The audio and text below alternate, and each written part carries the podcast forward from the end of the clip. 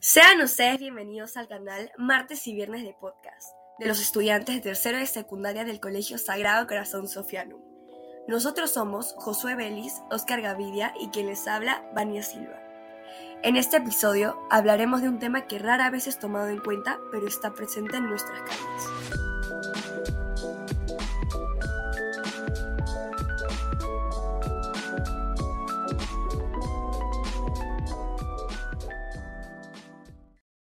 ¿Alguna vez has visto una publicación acerca de un albergue animal solicitando ayuda económica? Lo más probable es que sí, pues es una situación bastante común en nuestro país debido a que las autoridades y personas en general no le toman la suficiente importancia ni hacen nada al respecto.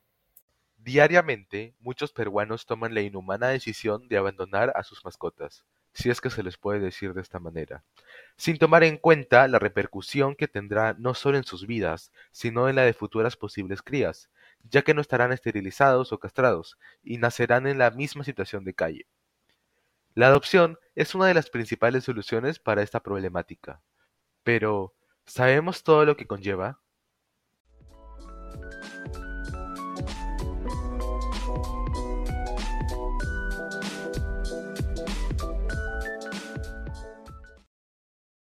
Empecemos por la raíz del problema, el abandono animal. Es terrible que algunos inescrupulosos sean capaces de abandonar a inocentes criaturas. Yo lo pondría como última opción. Las principales causas de abandono en el Perú son la falta de adiestramiento, que lleva al mal comportamiento animal, camadas indeseadas, factores económicos y mudanzas. Muchos no saben qué hacer ante estas situaciones. El otro día, un conocido se encontró en la calle un perro abandonado. Le dio pena así que decidió alimentarlo. Este lo empezó a seguir pero lo tuvo que dejar ahí ya que no sabía cómo cuidarlo o a dónde llevarlo.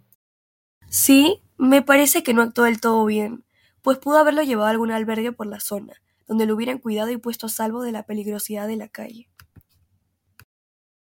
Tienes razón.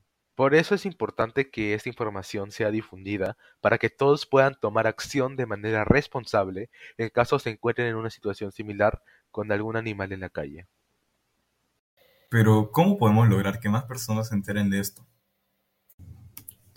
Al ser solo información, creo que las redes sociales son el mejor medio para lograr difundirla, pues podemos compartirlo a través de videos, imágenes, entre otro tipo de archivos y contenido relacionado. Grandiosa idea, pero ¿sabes cuáles son los cuidados que compartiremos? Sí, justo estoy investigando. Es necesario que cuando encuentres a un animal en situación de calle o abandono, seas precavido pues no sabes si tiene alguna enfermedad o sea agresivo.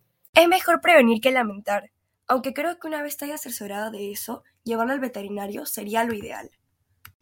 Continuando con los cuidados, es imprescindible llevarlos al veterinario, pues de nada servirá haberlos rescatado si es que mueren por una enfermedad que pudo haber sido detectada si lo hubieran llevado en un inicio. Pero los veterinarios no son gratuitos, al menos en la ciudad. ¿De dónde sacarían los medios económicos para cubrir los gastos que generarían estos animales? La mayor parte de los gastos son cubiertos por los responsables del albergue. Sin embargo, ellos al estar ocupando gran parte de su tiempo cuidando a los animales, muchas veces pierden su trabajo o se les hace imposible tener uno de tiempo completo. Por eso, realizan diferentes actividades benéficas como rifas, sorteos, polladas, etc., para poder juntar el dinero necesario. No es un gasto único, sino que cada mes necesitan un presupuesto. Las donaciones, cuotas para adopción y los apadrinamientos son de inconmensurable ayuda en este aspecto. Yendo más allá, ¿cómo es que nuestro país ha llegado a tener este nivel de animales callejeros abandonados? Algo que hay que tener en cuenta es que solo una pareja de perros podría llegar a generar hasta 10.000 perros en tan solo 5 años. Todo esto gracias a que ellos y sus crías van a estar en constante reproducción, aportando a la sobrepoblación de los perros callejeros. Por otro lado, en el caso de los gatos, pueden llegar a generar 12.000 gatos en esos mismos 5 años. Es verdad que hay 80 albergues en Lima, pero la capacidad que tiene cada uno de ellos no excede de los 100 perros, y en el caso de Lima Metropolitana hay aproximadamente 4 millones de perros callejeros. ¿Ustedes creen que el confinamiento haya afectado en algo? Definitivamente. Durante esta pandemia he visto muchísimos animales abandonados rondando por las calles. Por lo tanto, varios albergues tienen dificultades para seguir refugiando y cuidando animales, ya que se les ha complicado conseguir dinero y alimentos para estas mascotas. Concuerdo contigo. Hay varias noticias en las que ellos piden ayuda voluntaria, como por ejemplo la ONG de WUF. Ellos están en busca de empresas y marcas que apuesten por su misión, que es construir una mejor calidad de vida para los perros y gatos que necesitan un hogar. Claro, pero así como los albergues están pidiendo ayuda voluntaria, vi que hay algunas campañas de recolección de alimentos y artículos para estos animales. Sin embargo, hay ciertos requisitos e indicaciones que se deben tomar en cuenta, como que las cosas que dones deben estar en buen estado. También deberías verificar la fecha de caducidad de los artículos perecibles, que vendrían a ser las comidas o las bebidas, antes de donarlo. Y también deberías incluir todas las piezas y partes de los juegos y juguetes que dones para los perros y gatos. ¡Qué interesante! Pienso que no vendría mal apoyar con algo que está a nuestro alcance, puesto que es importante tener empatía y tomar en cuenta la calidad de vida de todos los animales. Es cierto, al fin y al cabo son seres vivos como nosotros, y merecen tener una vida sana y sin complicaciones de por medio. Colaborando con estas organizaciones y promoviendo la adopción responsable, lograremos que se cumpla el objetivo de reducir la población de animales callejeros. Ahora sabemos que es posible, pero queda un largo camino que recorrer, pues apenas Holanda se ha convertido en el primer país sin perros en situación de calle. ¡Sí se puede!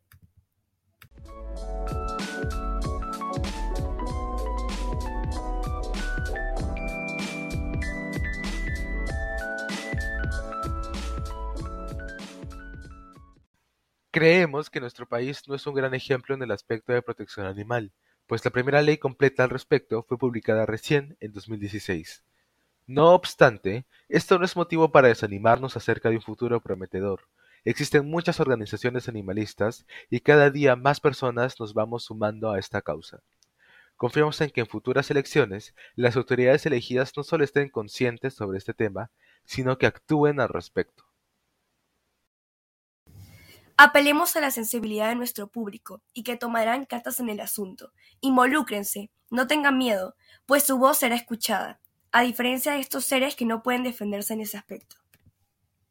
Esperamos que hayan comprendido el mensaje de este episodio animalista y no olviden suscribirse a nuestro canal martes y viernes de podcast en las plataformas virtuales Anchor, Spotify y Google Podcasts. Muchas gracias.